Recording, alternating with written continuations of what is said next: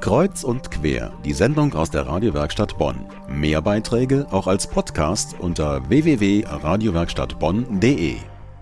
Mächtige graue Mauern, fast tausend Jahre alt, sie sind das Zentrum dieser Stadt. Ich meine das Bonner Münster. Doch diese Mauern bröckeln, Putz fällt von den Wänden.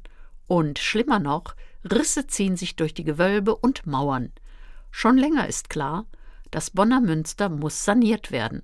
Aber nicht nur Handwerker, Bauingenieure und Denkmalschützer sollen ihren Teil dazu beitragen. Auch ganz normale Menschen, Besucherinnen und Besucher des Münsters, Gläubige sollen zu Wort kommen. Letzten Dienstagabend war Gelegenheit, Wünsche und Anliegen loszuwerden. Meine Kollegin Tanja Störtenbecker ist dabei gewesen. Das Mittelschiff des Bonner Münsters. Rund 40 Besucherinnen und Besucher sitzen in den Kirchenbänken. Am Kopf des Mittelgangs steht ein großes Plakat der Kampagne Mein Herz schlägt fürs Bonner Münster.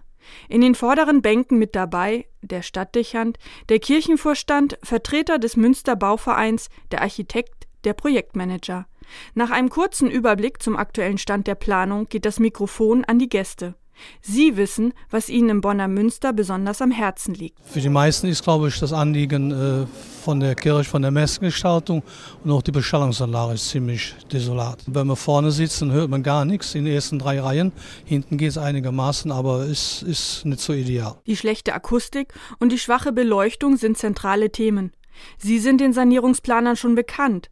Allerdings besteht auch nach sorgfältigem Studium diverser Baupläne und vielen weiteren Dokumenten Unklarheit über den Verlauf von Stromleitungen und Kabeln.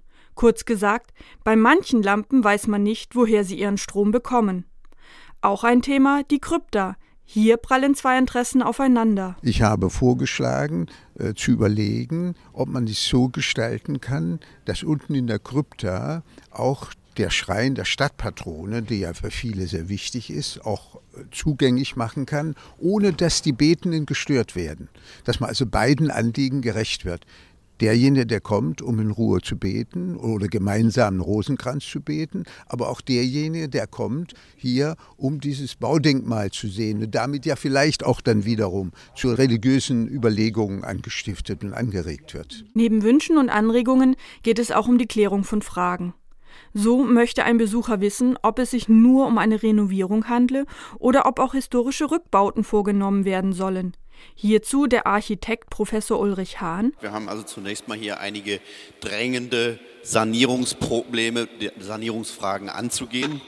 Die werden uns mit bestimmten grundsätzlichen Fragen automatisch irgendwie hier konfrontieren, die dann eben einfach beinhalten müssen, wie stellt man das Bonner Münster für die nächsten 50 oder 100 Jahre auf. Ist das, was an dieser Stelle jetzt baulich im Raum angelegt ist, tatsächlich ein überzeugendes Zeugnis unserer heutigen liturgischen Praxis? Für den Architekten Professor Ulrich Hahn gehört auch folgende Frage gestellt.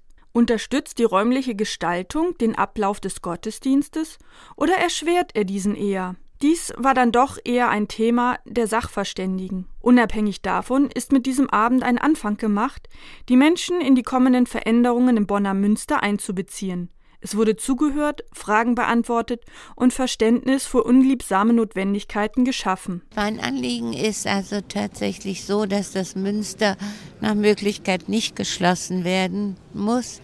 Ich habe aber ja jetzt erfahren, äh, warum es wohl nicht anders geht und bin froh, dass wir wenigstens eine Ausweichkirche haben. Das ist St. Remigius. Es liegt viel Arbeit an. Das Münster muss deshalb für mindestens ein Jahr geschlossen werden.